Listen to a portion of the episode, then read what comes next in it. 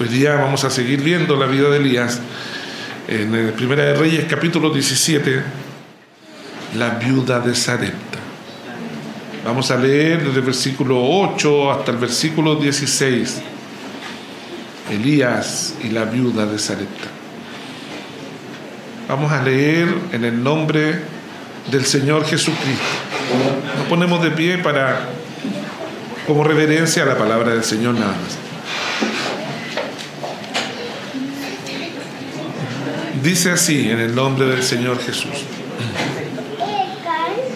Vino luego a él palabra de Jehová diciendo, levántate, vete a Sarepta de Sidón y mora allí.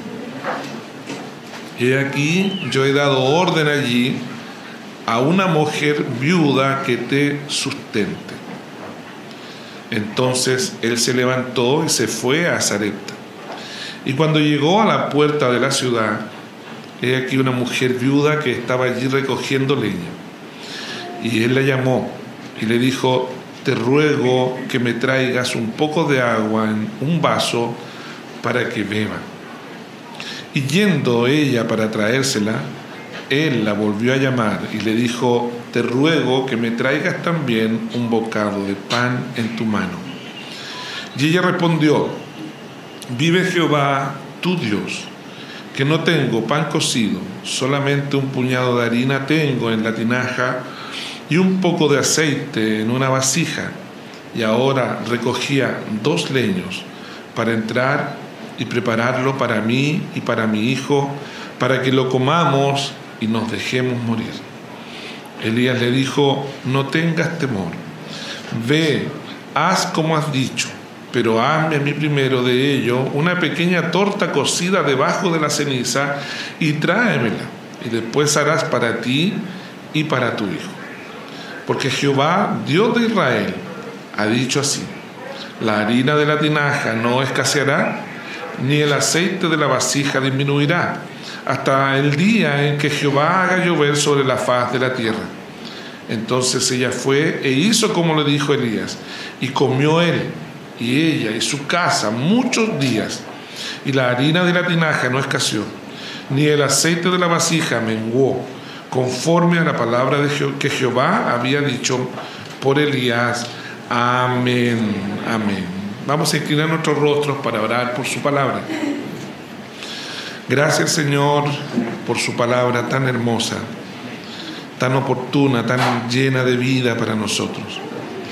Esta hermosa historia, verídica historia, ocurrió hace miles de años y sigue trayendo esperanza, sigue trayendo bendición a su pueblo. Danos de meditar en ella con sabiduría. Tu Espíritu Santo unja tu palabra en cada corazón Dame la gracia, unge esta predicación con tu espíritu y que tu palabra llene el vacío del corazón de tu pueblo. Señor, ten misericordia y danos pan del cielo y llénanos de tu gracia en estos tiempos de hambruna, en estos tiempos de necesidad espiritual. Haznos satisfechos en ti. Señor, gracias por tu palabra. Ayúdame a hablar de ella. En el nombre de Jesús, nuestro Salvador. Amén. Amén.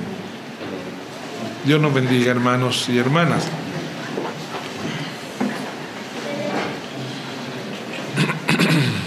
Elías y la viuda de Sarepta. Hemos visto Dios guiándonos para ver nuestra vida práctica. Esta es una palabra para la iglesia redimida por el Señor Jesucristo, para, para que veamos en la vida de Elías también nuestra propia vida, nuestra propia paralelo, nuestra propia, nuestras propias eh, necesidades espirituales. Y también por sobre todo veamos a Cristo enseñándonos para la gloria de su nombre. Parte diciendo, vino luego a él palabra de Jehová diciendo. En un momento preciso. Está en el arroyo de Kerib y el arroyo se secó. Gracias a Dios, Elías no se movió del arroyo. Esperó moverse cuando Dios lo movía.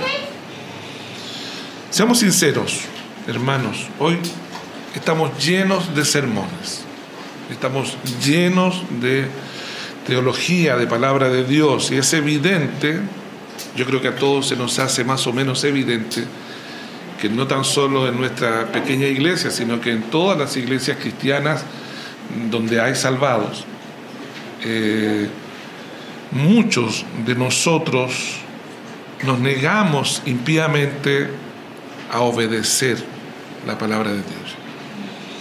Esto no es ninguna novedad. Desde la antigüedad, en la congregación de los santos ha ocurrido esto. Miren lo que dice Jeremías 44, 16. Dice, la palabra que nos has hablado en nombre de Jehová, no la oiremos de ti. Vivimos en una época donde hay un gran despertar a las doctrinas de la gracia, preciosas doctrinas de la gracia.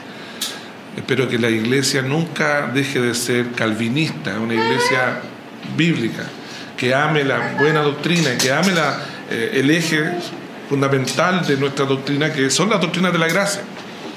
¿ah? Que estamos muertos en pecado, que el Señor nos llama de manera irresistible, que la gracia de Dios es limitada solamente a los que Él va a llamar y que eligió antes de la fundación del mundo, que nos dará la fuerza al Señor para perseverar hasta el último día de la vida, por lo tanto la salvación es eterna, cuando realmente hemos sido salvos, y heredaremos la gloria de Dios solo para la gloria de Dios.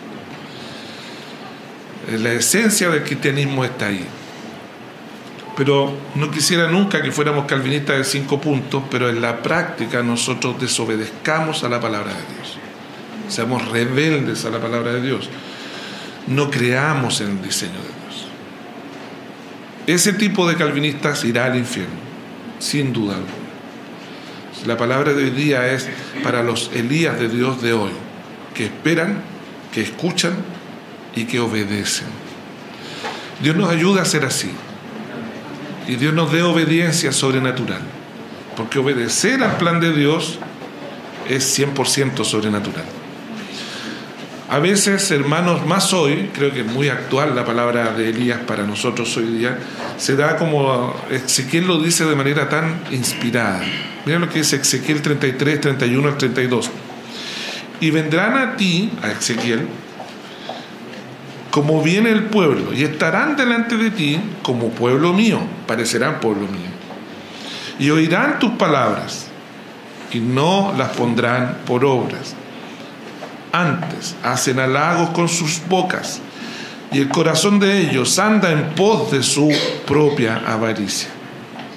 He aquí que tú eres a ellos como cantor de amores, hermoso de voz y que canta bien, y oirán tus palabras pero no las pondrán por obra. Dios tenga misericordia de nosotros. Ahora, ¿por qué pasa esto?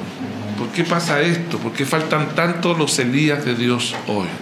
Que no obedecen, que no esperan escuchar la palabra y luego obedecerla. Una razón muy sencilla, porque la palabra de Dios choca contra nuestra voluntad perversa. Ella requiere lo que es contrario a nuestras inclinaciones naturales. Por eso siempre en la congregación y en la historia de la iglesia, incluyendo el Antiguo Testamento, habrá esta lucha entre el bien y el mal, entre la obediencia y la desobediencia. Y solo los salvados verdaderos podrán obedecer. Porque no es moral. Esto no es un tema de moral, es un tema sobrenatural. Dios derrame obediencia sobrenatural en nosotros. Si somos salvos, llegará. Si no somos salvos, la mente natural no puede entender las cosas que son del Espíritu porque le son locura. Entonces no, nunca podrá obedecer. Y si ese fuera el caso, Dios derrame salvación entre nosotros. Dios bendiga a su iglesia. Vino a él palabra de Jehová diciendo, ¿Cuál fue la palabra? En un momento de apostasía, la palabra había sido retirada de la nación, una cosa horrorosa.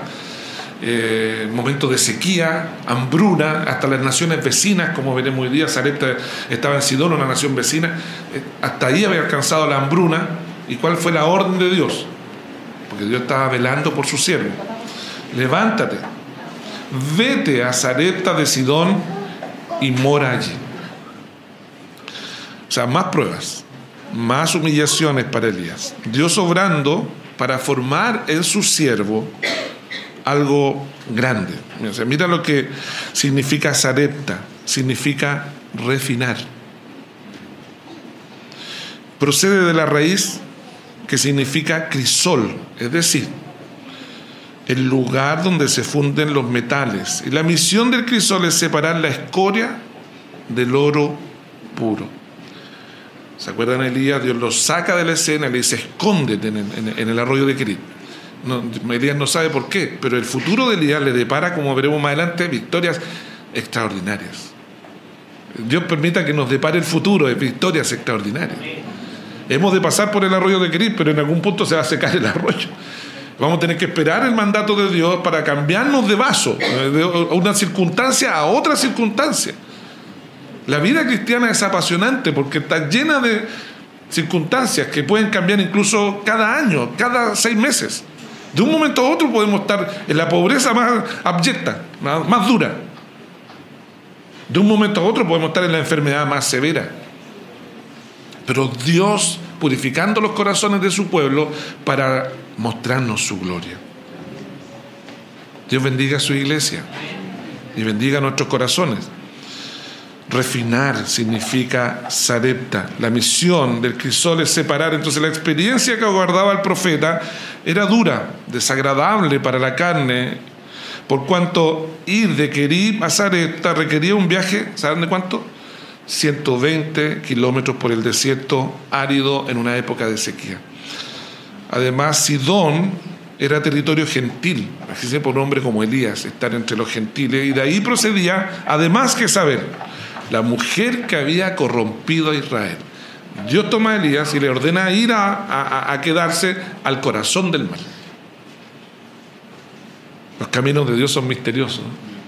Querida iglesia, al lugar de la purificación no se llega fácilmente. E implica todo. Cuando Dios nos ha de llevar a ese lugar, va a implicar siempre todo lo que rehuimos de manera natural. Dios bendiga su palabra en nuestros corazones. La historia de Elías está llena de los detalles que todo verdadero salvado ve en su vida también. Observemos la singular persona que Dios seleccionó para cobijar a Elías. No era un rico mercader, ni uno de los hombres principales de Sidón, sino una pobre viuda sola, necesitada, quien fue predispuesta en su corazón y capacitada para atenderle. Este es generalmente el modo de orar de Dios, querida iglesia. Él usa y honra para su gloria a lo necio y lo vil del mundo. Los caminos de Dios son extraños, son extraños, sí, pero son verdaderos. Amén. Querida iglesia, hablamos de una sequía terrible y el Señor envía a Elías a una pobre viuda gentil que vivía en Sidón, la tierra de Jezabel.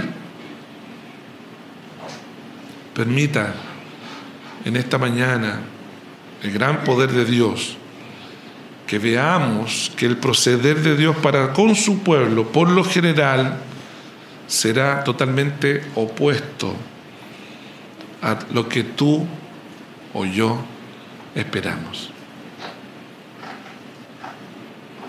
Si todo está en tu vida a favor, estos últimos años, yo te invito a que te preocupes, algo no anda bien. Si todo va a favor, algo no anda bien.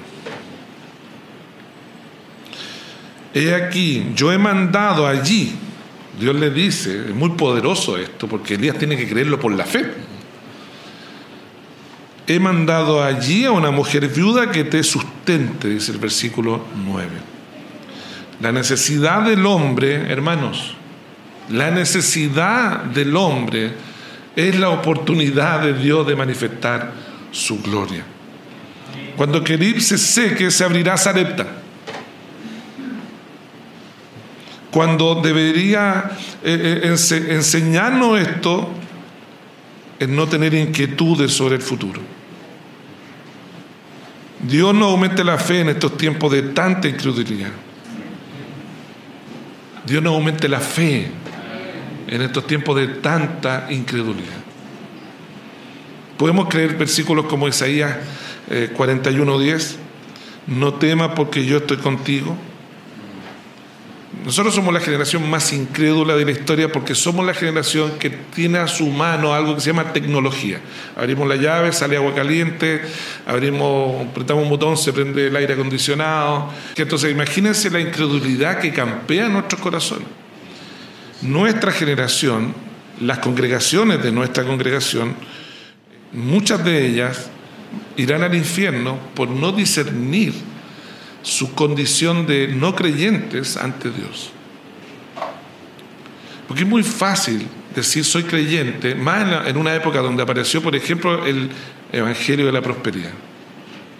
Incluso hay iglesias que no se califican como evangélicas de la prosperidad, que consideran que es pecaminoso que te vaya mal económicamente, que es extraño que no tengas un auto cero kilómetros que es raro que no te prospere Dios o que tengas un título universitario. Lo ven con malos ojos. Lo ven con ojos como que Dios no está contigo porque la tecnología no te acompaña. Ese no es el Dios de la Biblia. Esa es una caricatura que se han formado los hombres y que han, está llevando al infierno a millones de los nuestros a millones de miembros de nuestras iglesias cristianas. Dios bendiga nuestros corazones y nos dé de comprender que la aflicción será una compañera ineludible de nuestro cristianismo y la fe será nuestro gran sustentador. Dios bendiga nuestro corazón, Dios bendiga nuestra vida grandemente. Alguien puede creer, no temas porque yo estoy contigo. Imagínate, promesas tan grandes que nosotros como que... Fum, eh. ¿Se imaginan la iglesia del primer siglo en las catacumbas y alguien lee Isaías 41.10? ¿Se imaginan cómo sonarían los amén en silencio? Las lágrimas, el sollozo de algunos, el, el gloria a Dios de otros. En la iglesia de las catacumbas, en la iglesia perseguida por la Inquisición en la iglesia perseguida del primer siglo. Cuando alguien leía, no temas porque yo soy contigo, no desmayes porque yo soy tu Dios, que te esfuerzo, siempre te ayudaré, siempre te sustentaré con la diestra de mi justicia. A todos los que están en aflicción, les digo en esta mañana, en el nombre del Señor, el día de mañana, porque nosotros la iglesia vive el día a día, nosotros tenemos que acostumbrarnos, porque ese es el modo de obrar de Dios. Cada mañana trae su misericordia. Dios le prohibió, le prohibió a Israel que guardara maná para el día siguiente, era todos los días. Si no, la nube salía y si no, el maná no llegaba. Hay una vieja canción evangélica que dice, un día a la vez, mi Cristo, es lo que yo preciso de ti. Pero nosotros estamos tan preocupados de, de como del día de mañana. Dios sabe que esta preocupación es tan humana de nosotros. El día de mañana traerá al Dios de mañana. Porque el día de mañana también existe Dios. Dios bendiga a su iglesia. Él nunca fallará, Él nunca llegará tarde, Él nunca nos llevará por caminos donde seamos soltados de su mano. Jamás. El Santo Espíritu de Dios quiere formar en nosotros fe como la fe de Elías. Que hagamos de estas promesas seguras y ciertas el sostén de nuestra alma. Que las creamos. Porque son la palabra del que no puede mentir. Hagamos de ellas la respuesta a toda pregunta incrédula a toda difamación del diablo. fíjate que una vez más, observa estos textos, Dios envió a Elías no a un río, sino a un arroyo. No a alguna persona rica y de grandes recursos, sino a una pobre viuda de escasos medios. El Señor quiere que su siervo siguiera dependiendo de él. El Señor quiere que su siervo Elías siga dependiendo de su bondad, siga dependiendo de su poder. Despertemos, despertemos a la realidad de la palabra, a la, a la realidad de lo que es Dios. Despertemos, querida iglesia. No estoy hablando de romanticismo religioso. Esta era una severa prueba para Elías. No era un juego de niños. Levántate, ve a Zarepta de Sidón. Le he hablado a una mujer viuda que te sustente. Muerte por doquier, dolor por doquier, sequía por todas partes. No es romanticismo religioso, es la dura realidad, la dura realidad de la vida. Era una verdadera prueba, no solo por el largo viaje por el desierto, este santo hombre de Dios tenía que hacer frente a una experiencia totalmente contraria a sus sentimientos, totalmente contraria a su educación religiosa y sus inclinaciones espirituales tener que depender de una mujer gentil en una ciudad pagana, se requería de él que dejara la tierra de sus padres y morara en el cuartel general de Baal. Elías, no nos engañemos querida iglesia, somos todos Elías. Amén. Todos los salvados somos Elías. Y si somos salvos por la sangre de Jesús, y si para Elías la demanda de Dios fue una obediencia, una obediencia incuestionable a su palabra, para nosotros, los que queremos andar con Dios, la demanda es la misma. Una obediencia incuestionable a su palabra. Primera de Samuel 15, 22 nos dice un texto clásico del cristianismo, pero quería, que sería lindo que nos impactara con este texto Dios en esta mañana. Y Samuel dijo a Saúl, ¿se acuerdan? Se complace Dios tanto en los holocaustos y víctimas como en que se obedezca a las palabras de Jehová. Ciertamente el obedecer es mejor que los sacrificios y el prestar atención que la grosura de los carneros. La orden era, Elías debía ir y morar en Sarepta, en el que sol. Y debía ser refinado porque Dios tenía planes con él. Pero, ¿cómo podía subsistir si no conocía a nadie en el lugar? El mismo que le había dado la orden Elías tenía que creer esto, el mismo que me dio la orden, él tiene que tener todo preparado. He aquí yo he dado orden allí a una mujer viuda que te sustente. Y esto es importante tenerlo claro, querida iglesia. Esto no quiere decir que el Señor hubiera hecho saber sus planes a esta mujer. Lo que siguió, de hecho, si seguimos narrando la historia, vamos a ver que muestra claramente que ella, nadie le habló. Más bien, lo que tenemos que entender es que estas palabras, como que Dios en su consejo lo había designado y lo efectuaría, pasa por algo que toda la iglesia deberíamos conocerlo ya, sus providencias. Dios dispuso secretamente que esta viuda recibiera y sustentara a su siervo. hermano, es muy bendito porque Dios gobierna los corazones. Él puede volver el corazón de alguien. ¿Se acuerdan que Dios vuelve el corazón de, Faraón hacia José? Dios vuelve el corazón de la corte de Babilonia hacia Daniel y sus, y sus amigos hebreos. Dios los guarda del mal y ellos hayan gracia ante las personas. Porque Dios, porque el sostén de la nación y la línea mesiánica está en juego. Dios tocando los corazones para hacer su gloriosa voluntad. No fue que alguien le habló, sino que Dios dispuso el corazón de la viuda a la obediencia, a la profecía y a la palabra del Señor. Bendito sea Dios por eso.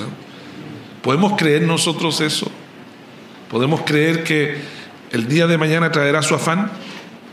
Y descansar en Dios y que mañana Dios tocará un corazón y nos sustentará. O Dios moverá algo sobrenaturalmente, incluso en el último momento. Pues yo lo creo. Y cada día quiero creerlo más. Dios nos aumente la fe. Y Dios bendiga a su iglesia y saque de nosotros tanta sabiduría humana y nuestro propio brazo, el brazo de nuestra propia carne que quiere tener todos los aspectos cubiertos dos días, un mes, cinco meses antes y, queremos controlar nuestra vida de una forma que es imposible. No digo con esto que tengamos que ser al lote, desordenados. Dios nos dé sabiduría en lo que Dios quiere decirnos en esta mañana.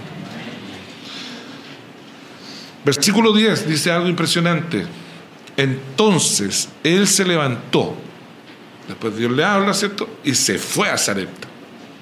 A mí me impresiona algo de la vida de Elías, no he encontrado ninguna parte donde Elías se queje, salvo debajo de, del enebro. En esta etapa, en esta etapa está el clímax allí, pero Elías obedece con total consagración a la palabra de Dios. Elías dio prueba de ser un verdadero siervo de Dios. Porque el camino del siervo y de las siervas de Dios, les doy una noticia, ¿cuál es el camino para ser un verdadero siervo de Cristo? El camino de los siervos es la obediencia. El que abandona ese camino deja de ser siervo. El siervo y la obediencia están ligados de manera inseparable. Mira lo que dice el texto, se levantó, se fue a Sarepta. Hermano, los que son padres tienen que ministrar las cosas santas de Dios a sus hijos, las que son madres, lo mismo. Los pastores de la iglesia que tenemos que ministrar el Evangelio, los diáconos que tienen que velar por la salud espiritual y financiera de la iglesia. ¿Cómo puedo ministrar las cosas santas de Dios si no ando por el camino de la obediencia? Esto implica muchas veces severos cambios que Dios empuja para que su gloria sea vista en nosotros. Severos cambios que Dios empuja para que Él manifieste su gloria en nosotros. La vida de Elías está así, él va a mil por hora. Todos los que son verdaderos creyentes y que están en esta mañana aquí pueden decir lo mismo. Mi vida ha sido como ir en caída libre desde el día que me convertí al Evangelio. Como que a ratos no sé de dónde agarrarme. Viene una, viene otra, y siempre Dios manifestando su gloria y formando a Cristo en nosotros desde el momento que Elías sale del anonimato y ya se enfrenta a Acab, ya no para esto. Ten cuidado si estás eh, tranquilo. Mira este texto, observa este texto. El Espíritu Santo te da entendimiento de este texto. Jeremías 48, 11. Vamos a aprender una palabra agrícola nueva hoy día. Quieto estuvo Moab. Moab es tipo de una persona no creyente quieto estuvo Moab desde su juventud. Y sobre su sedimento ha estado reposado, es decir, sobre sus heces, sobre su estiércol. ¿Me entiende? Hay pereza, está quieto, quieto ha estado, estuvo Moab desde su juventud, o sea, muchos años, y sobre su sedimento ha estado reposado, y no fue vaciado de vasija en vasija. Y no fue vaciado de vasija en vasija, de circunstancia en circunstancia. Ni nunca estuvo en cautiverio, por tanto quedó su sabor en él y su olor no se ha cambiado. La palabra que quiero que aprendamos es trasiego El trasiego consiste en separar del vino aquellas materias sólidas depositadas en el fondo de las vasijas durante la fermentación y durante las diferentes etapas de la crianza del vino. Trasegar entonces es mover el vino de una vasija a otra para que no se pierda, para que no se pudra. La figura literaria de Jeremías 48:11 es bien interesante y nos revela la importancia de ser Elías de Dios, de ser salvo, porque el mismo espíritu que guió a Elías nos guiará a nosotros, nos probará a nosotros y nos llevará de la mano derecha hasta la eternidad, trasegándonos de vasija en vasija, de circunstancia en circunstancia, de distintas situaciones a distintas situaciones, permanentemente no poco frecuentemente. Dios bendiga a su iglesia. Moab, en el texto de Jeremías, Moab se había aletargado y vuelto blando, porque había tenido paz, paz por largo tiempo. Se había estropeado como el zumo del vino, como no había sido trasvasijado, se había estropeado porque estaba siempre en el mismo lugar por no ser trasegado. Pues bien, Dios estaba trasegando a Elías de vaso en vaso para que la espuma flotara y pudiera ser quitada de la paz pastoril de Galaad a la prueba exigente de confrontar al rey, de la presencia de Acab a la soledad de Kerib y del arroyo de Kerib, 120 kilómetros más allá, ahora al seco Sarepta. Las conmociones de la vida, desplazamientos de la providencia, son necesarios, son fundamentales para que nuestra vida cristiana sea prosperada es cuando nuestro nido es agitado. El cambio constante de las circunstancias que nos rodean no son experiencias agradables, hermanos, pero son indispensables para impedir que reposemos sobre nuestras heces, que nos acostumbremos a vivir en nuestro propio estiércol espiritualmente hablando. Reconozcamos que muchas veces nosotros, lejos de reconocer los designios misericordiosos del purificador que es nuestro dueño, más bien nos enojamos con los cambios. Murmuramos cuando Dios nos trasiega de vaso en vaso. ¿Y por qué lo hace el Señor? Para que no vivamos sobre nuestras heces.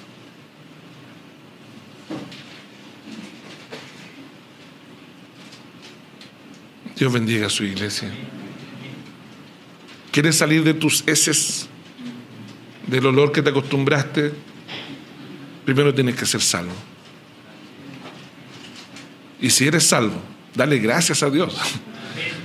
Porque tu vida va a ser un torbellino, un tobogán. Pero a diferencia de un tobogán humano, Dios está en control. Cristo reina. Y Él lo está haciendo solo por tu bien. Para que la excelencia de la sabiduría sea de Dios. Para que la excelencia del poder sea de Dios. Para que Dios te use de manera extraordinaria. Para que tu familia disfrute el bien de Dios y sean salvos de la ira venidera. Y no me refiero a las bendiciones materiales, me refiero a que Cristo reine en nuestros hogares. A veces nuestro hogar necesita ser visitado más por la pobreza que la riqueza. A veces nuestro hogar necesita ser visitado por la enfermedad más que por la salud. Y Dios lo hará para que su gloria se mesa entre nosotros y en nuestras vidas. Miles de personas profesaron ser cristianos y retrocedieron a los primeros cambios. No, yo para esto no sirvo. Desde que llegué a la iglesia, los problemas se me multiplicaron. A cualquier iglesia cristiana. Es una frase muy escuchada para los que sabemos lo que es el cristianismo desde hace décadas. Lo único que recibió la iglesia son prueba tras prueba. Y finalmente sucumbieron. ¿No les trae a memoria eso la parábola del sembrador? pero los que somos de Cristo nunca sucumbiremos. Y amaremos ser trasegados por el Señor. Y ser cambiados de una eh, a otra.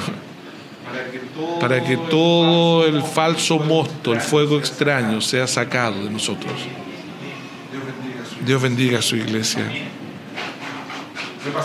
Repasemos, hermanos, antes que se nos pase la hora. Y fue la palabra de Jehová diciendo, y fue a él la palabra de Jehová, levántate, vete a Zaret de Sidón, y allí morarás. He aquí, yo he mandado allí a una mujer viuda que te sustente.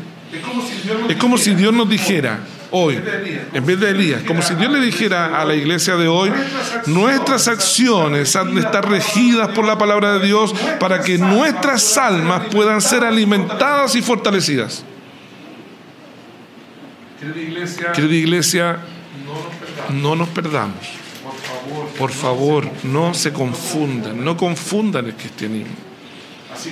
Así como el Israel antiguo fue probado, así como Elías, Dios también lo probó, Dios ha fijado la misma regla para sus ministros. Dios ha fijado la misma regla para aquellos a los cuales le ministramos han de hacer lo que predican. Esa es la regla. Hemos de hacer, lo que predicamos. Hemos de hacer lo que escuchamos. Si no, la respuesta bíblica es muy sencilla. Hay de ellos. Es mejor estar, de verdad, es mejor estar fuera de la iglesia que estar expuesto al Evangelio y no hacerlo. O cuestionarlo, o murmurar. Es mejor ser un perdido, disfrutar del mundo, irnos con todo el mundo. Tenemos más esperanza de ser salvos que estar en una iglesia cristiana expuesto al Evangelio lo más fiel posible y no hacerlo. Y mascullar y, y, murmurar por eso, el pastor le pone mucho color, y etcétera, etcétera, etcétera. Y esa es la lógica no tan solo de la IBEN, de cualquier iglesia cristiana verdadera. La exigencia es la misma. Hay que poner por obra lo que Dios nos dice. Escucha, querido hermano, la senda de la obediencia es la única que contiene bendición y riqueza espiritual. No descubrimos en este punto que nuestra flaqueza cuando nosotros, por ejemplo, desobedecemos a la palabra de Dios en su diseño, en las doctrinas, por ejemplo, hoy día las doctrinas típicas que golpean más las congregaciones evangélicas son rol del hombre, rol de la mujer, familia. Son las doctrinas que las personas se van de las iglesias. La persona dice, no me gusta, no me gusta. los pastores de esta iglesia, y esto va a ser en cualquier iglesia cristiana, ustedes escuchen a Paul Watson, escuchen a John MacArthur, escuchan, todos al final terminan hablando de la familia, del rol del hombre, del rol de la mujer, etc. Porque es donde más se desobedece. Nadie quiere ser un hombre conforme a la escritura, nadie quiere ser una mujer conforme a la escritura, nadie quiere ser tener una familia, nadie quiere criar a sus hijos conforme a la escritura. Entonces cuando la palabra llega, la palabra profética más segura que es la escritura, entonces nosotros tenemos dos opciones, obedecer o rechazarlas. Y la tendencia es al rechazo. Yo creo que eh, la iglesia, nuestra iglesia es joven, pero yo creo que algunos tenemos ya años en el Evangelio, o sea, hemos visto la realidad de la desobediencia. Y si, no, y si tú eres joven y estás por primera vez en una iglesia, lo vas a ver con los años. Observa las familias de la iglesia. ¿Y qué vamos a ver? Donde hay flaqueza, donde hay desobediencia, hay falta de fruto. Vamos a llegar a esa conclusión. Esa familia no dio fruto porque no hubo obediencia a la palabra de Dios. Nunca con dolor, sería un dolor inconmensurable para mí, que el apellido Riquelme Torres, a cualquiera de los dos, desapareciera de la historia de la iglesia en los próximos 50 años, o 30 años, o 10 años. Que mis hijos no fueran creyentes, que finalmente mis nueras no fueran creyentes, a ese fruto me refiero. ¿Me están escuchando? ¿Por qué no hay frutos? Porque no hay obediencia. Alguien puede decir que no, cuando hay obediencia hay frutos y riquezas y revelaciones y grandes respuestas, pero no hacia afuera, sino hacia tu familia. Oh, cuánto debemos amar a nuestros hijos entonces. Cuánto debemos amar a nuestros padres, a nuestra familia. O quieres ser estéril o vivir sobre tus heces. Eso no nos enseña la vida de Elías. No es debido a nuestra propia voluntad indomable, que no se quiere someter a Dios, que nuestra alma perezca y que nuestra fe sea débil. Hermano, hermana, no entiendas mal, no te pierdas. No tengo fe, pastor. Por lo general, eso está directamente relacionado porque tu corazón es indomable. No puedes domarlo. No quieres obedecer. Todos tienen la culpa, menos tú. No te engañes. ¿Sabes lo que es mejor decir? Yo no quiero obedecer. Algo dentro de mí no me deja obedecer y quisiera hacerlo, hermano, hermana, con lágrimas confesar eso. Allí hay esperanza.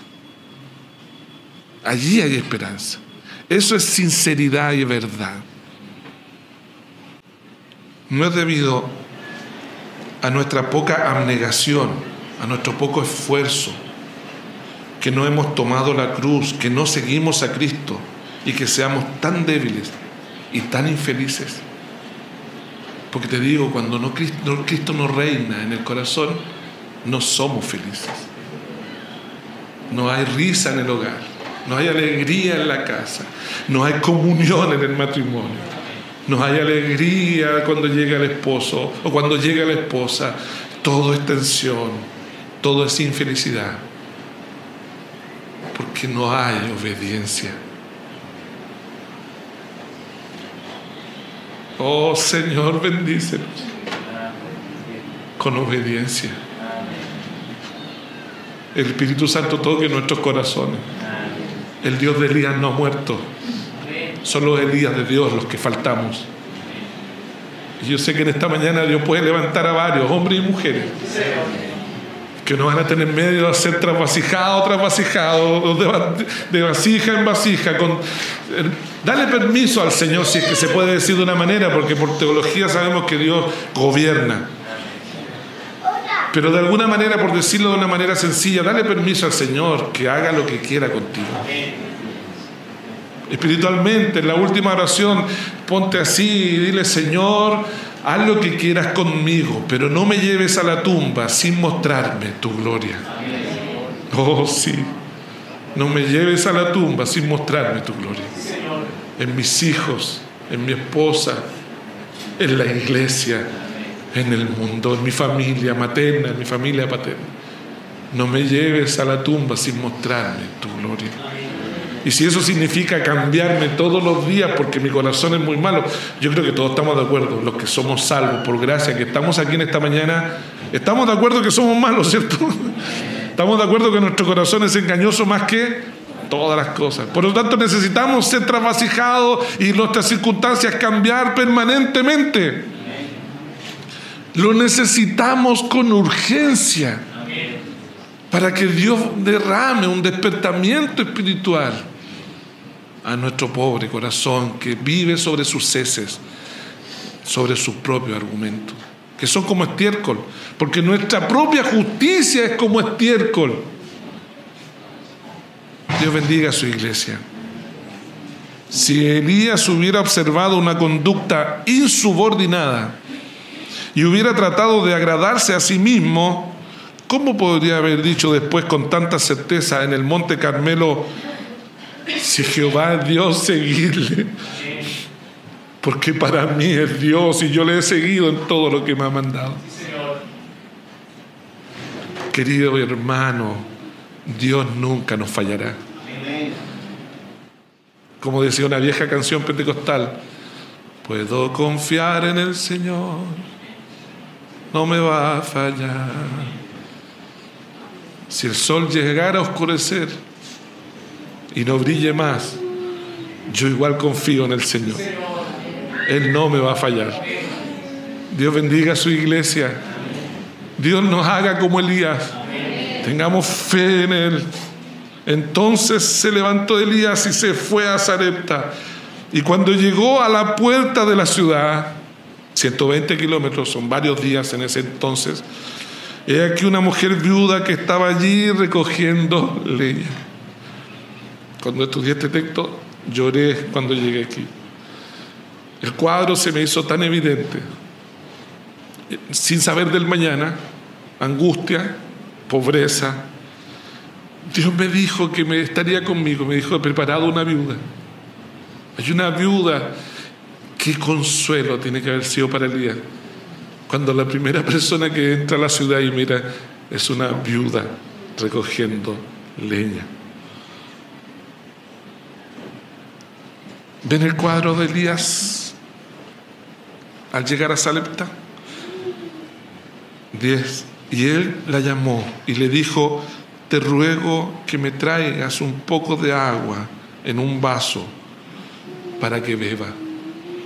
Y yendo ella para traérsela, él la volvió a llamar y le dijo, te ruego que me traigas también un bocado de pan en la mano.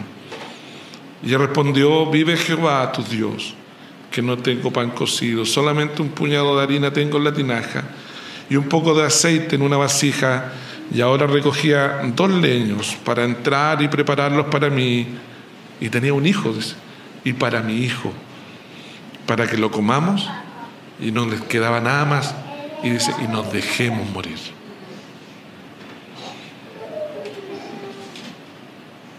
Elías no se desanimó, es, impresionante la fe de este hombre de Dios. Y es impresionante que eh, Santiago nos diga en el libro de Santiago que era un hombre sujeto a pasión igual que la nuestra, porque hay incluso autores judíos que dicen que Elías era un ángel. No, era un hombre como nosotros. Y gloria a Dios por eso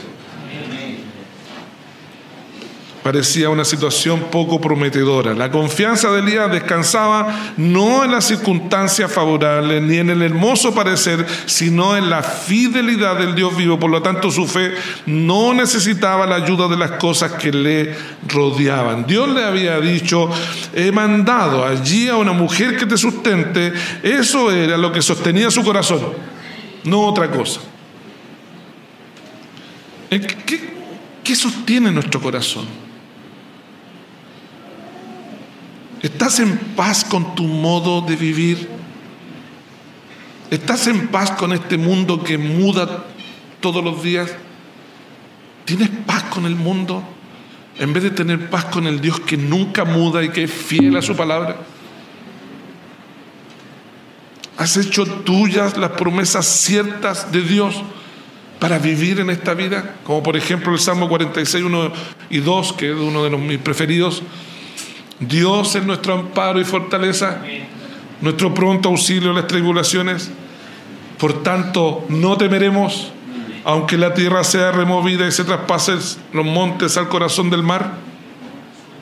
En la mente de un hombre de fe como Elías estaba la promesa, he ordenado a una mujer viuda que te sustente. Así que después de los 120 kilómetros de travesía por el desierto y la sequía, ¿ven la alegría de Elías? Y cuando llegó a la puerta de la ciudad, que una mujer viuda que estaba allí recogiendo leña, Dios había dicho a su siervo que fuera allí y le había prometido que una viuda le sustentaría, pero no le había informado el nombre de la mujer, ni dónde se hallaba su casa, ni el modo de reconocerla. Confió Elías en que Dios le daría luz al llegar allí y no sufrió ninguna decepción al respecto. Toda incertidumbre acerca de la identidad de la persona que había de ampararle desapareció al instante cuando llega a Zarepta. Aparentemente este encuentro fue casual, por cuanto no existía eh, con ella ninguna relación. Pero Dios le había dicho que había una mujer viuda allí. Ve cómo el Señor en su providencia rige todas las circunstancias para que esta mujer en particular pueda estar a la puerta de la ciudad en el mismo momento que llega el profeta. Así pues, ahí estaba la viuda. Más, ¿cuándo había de conocer Elías que era lo que Dios había aparejado para recibirlo? Entonces Elías hace algo muy propio de los siervos de Dios y de los hombres de fe. No son apresurados, no son emocionales, los guía el Espíritu. Había de probarla. Como Abraham probó, el siervo de Abraham probó a Rebeca, la que se bajare y me diere agua, ella será. Dios bendiga a la iglesia. Entonces, te ruego que me traigas un poco de agua en un vaso. Fue la prueba que Dios establece por medio del profeta para la mujer, para ver si era una mujer de buena voluntad, una mujer que, que realmente Dios estaba en el asunto. Así como el ser consideró solo alguien lleno de bondad estaría capacitado para ser la compañera del hijo de su amo, de, Isaac. Así también Elías estaba convencido que solo una persona tan servicial estaría dispuesta a sostenerlo el tiempo de hambre y sequía. Estaría muchos meses, incluso más de un año, en esa casa. Y yendo ella para traérselo, dice la Biblia, porque es notable esto, la mujer dejó de recoger la leña para, que estaba juntando para hacer algo para comer, lo último que le quedaba, y echarse a morir. Entonces cuando ella dice, mujer, dame un vaso de agua, ella deja de recoger eh, la leña ante la petición del extraño, se encaminó a buscar agua. Dios permita que podamos imitarla nosotros a veces somos tan poco serviciales y tan servidos. Dios bendiga a su iglesia. No es menor que Dios la encontrara a esa mujer. yo me imagino esto, ella en la mañana me queda esto, ¿qué voy a hacer? ¿Qué hago? Mi hijo, mamá tengo hambre, flaquísimo. ¿Han pensado los niños de la iglesia? De esto quiero, de esto no quiero. Aquí el menú durante más de un año, por lo menos dos, o más de un año, por lo menos un año, fue algo hecho con harina y aceite. Y no vemos en la Biblia que se quejara nadie. Hubo bendición en ese hogar, el profeta fue de bendición para la casa, las conversaciones que tendrían, la administración de la palabra. No sabemos lo que es sufrir, no sabemos lo que es la pobreza, no sabemos lo que es la aflicción, ¿no será eso un juicio de Dios contra nosotros en vez de una bendición? ¿No será que lo que nosotros creemos que es bendición es un juicio de Dios? Dios tenga misericordia de nosotros. ¿Cómo le encuentra Elías? Trabajando, no me voy a echar a morir. Hay que hacer algo. Una mujer empeñosa, aunque encuentre dos leños y haga un fuego, esto es lo último, pero no voy a estar en mi casa aquí lamentándome con mi hijo. Dios nunca llamó a alguien perezoso. Nunca llamó Dios a alguien flojo. Nunca Dios llamó a alguien que no fuera servicial. Elías no le ordena, le habla con un respeto precioso. Te ruego que me des agua. Eh, espera, te ruego que me traigas pan. De ahí ella se dio cuenta que era hebreo, vive Jehová tu Dios, que habló desde la razón humana, como una mujer incrédula pero perdonable, porque todavía no sabía que lo que a lo mejor no lo sabemos, pero la mañana, cuando Dios llama un alma, hermanos, a la iglesia, empieza el Espíritu Santo a tratar con ella. Yo creo que esa viuda vamos a encontrarla en la gloria. Ella creó en el Dios verdadero, el Dios sin rostro, como decían los hebreos. Ella creó en el único Dios. Y esos años de, de, administración del, siervo de Dios tiene que ser de grandes frutos. Bendito sea Dios. Una mujer trabajadora, no se echó a morir. ¿Por qué hermanas, eh, eh, hermanos de nosotros debemos, no debemos echarlo a morir? La depresión no es de Dios. Dios tenga misericordia de nosotros. No queda nada, pero hijo, espere. Y en su pensamiento, oh, si hubiera Dios en alguna parte. Oh, por favor, socórreme.